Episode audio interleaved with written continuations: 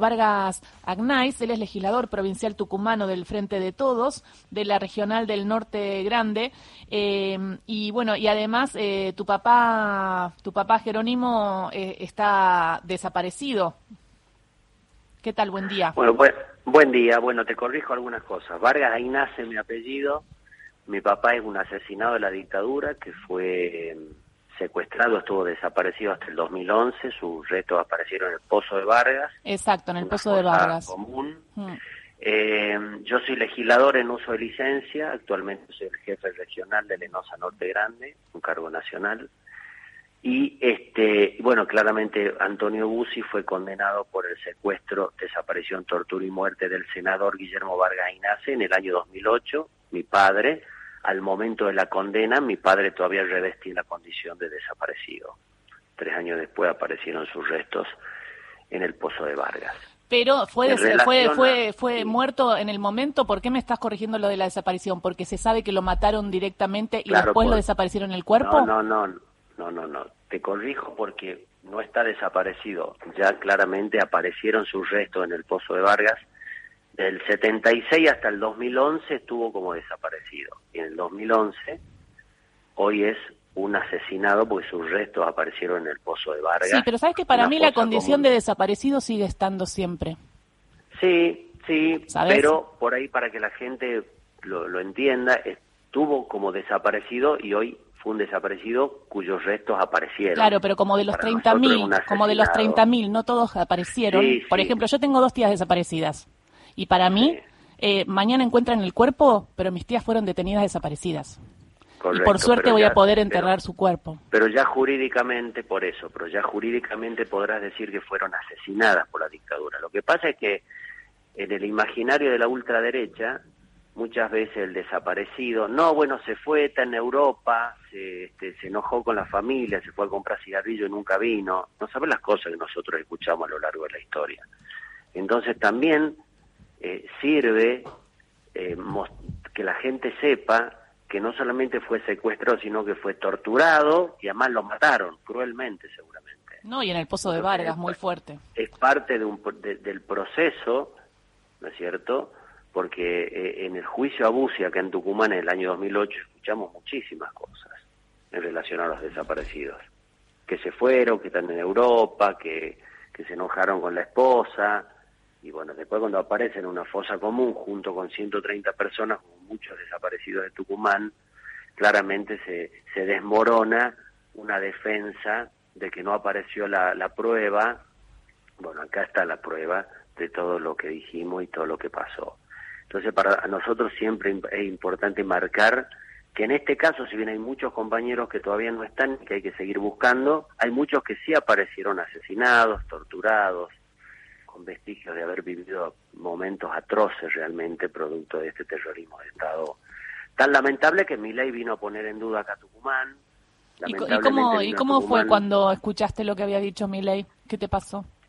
Para nosotros, eh, estos personajes de características circenses que hoy hacen política de la antipolítica, que vienen a, a legitimar o en algún punto a, a reciclar a viejos exponentes de la peor política argentina, un partido fundado por un dictador que ha sido cobijo de, represores, que ha sido además una usina reivindicante del terrorismo de Estado durante muchos años y que lo sigue haciendo, que venga ley a Tucumán a hablar, a hacer negacionismo y no hablar del futuro es una muestra de que realmente no tiene las condiciones para ser un estadista, ni para ser presidente, ni para ser diputado de la nación. Más allá de que lo pueda votar un grupo importante de gente, como un fenómeno estacional de la política que pasa y se pone de moda y seguramente se va a extinguir, porque claramente no entendió que hay que hablarle a la gente de futuro y no del pasado y hoy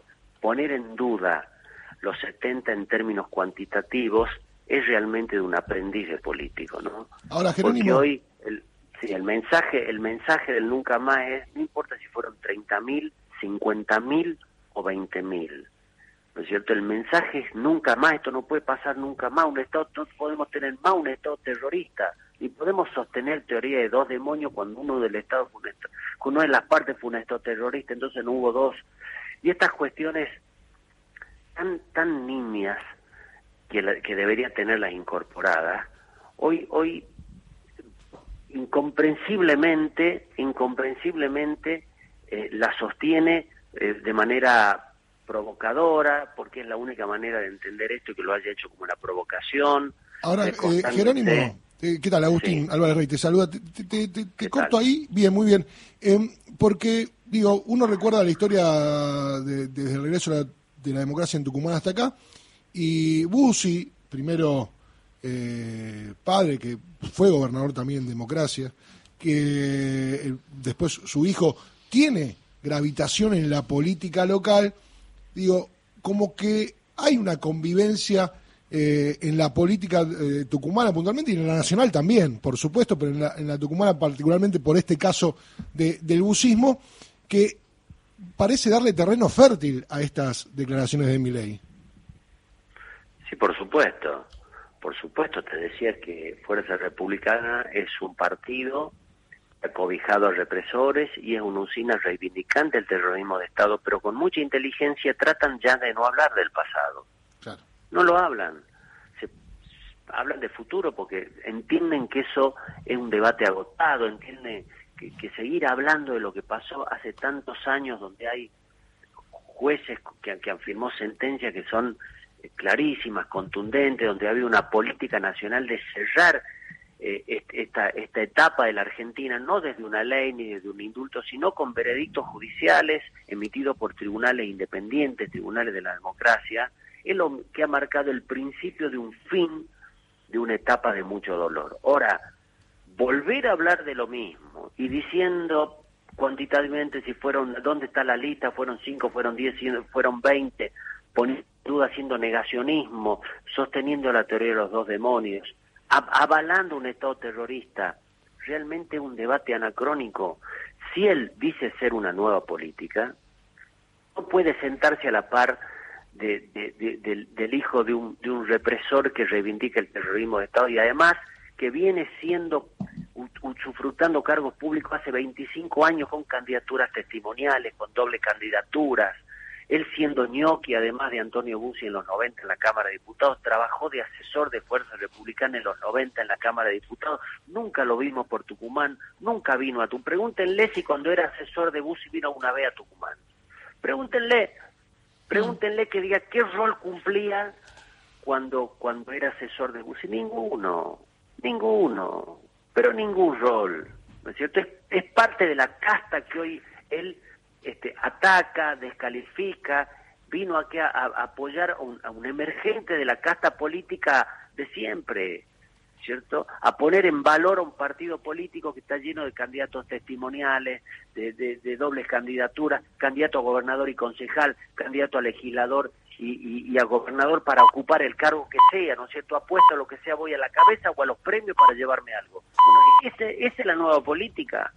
Bueno, claramente no es la buena, nueva política. Encima, en, vez de venir a hablar de futuro, ¿qué va a hacer por Tucumán? Digan no a los tucumanos a ver cómo vamos a mejorar nuestra producción, cómo vamos a aumentar nuestro PBI, qué opción tenemos para los jóvenes, cómo podemos mejorar las exportaciones de Tucumán, cómo resolvemos cuestiones de medio ambiente.